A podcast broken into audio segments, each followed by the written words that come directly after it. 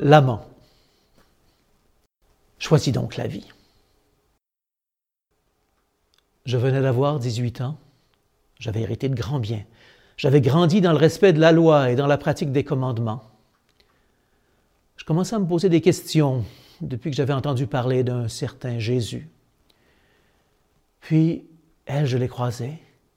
Elle m'a regardé. Nous en avons oublié qu'elle était mariée. La suite ressemble euh, au Cantique des Cantiques ou à Amour incestueuse de Barbara. Mon amour, mon beau, mon roi, mon enfant que j'aime, mon amour, mon beau, ma loi, mon autre moi-même. Tu es le soleil couchant tombé sur la terre. Tu es mon premier printemps. Mon Dieu, comme je t'aime. Tout était beau. Mais un groupe d'hommes nous a surpris l'autre jour. Comme ils m'apprécient, ils m'ont dit Va et ne pêche plus.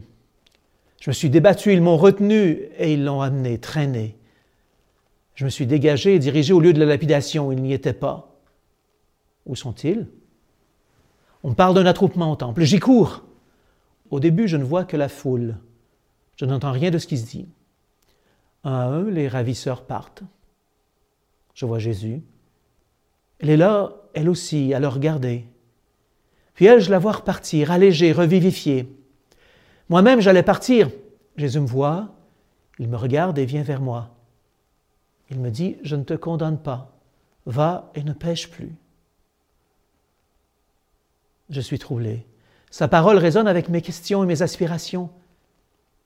Interloqué, je ne sais que faire. Le suivre, Dieu sait où, me réconforter avec mes biens, partir retrouver ma bien-aimée. Et vous, que feriez-vous?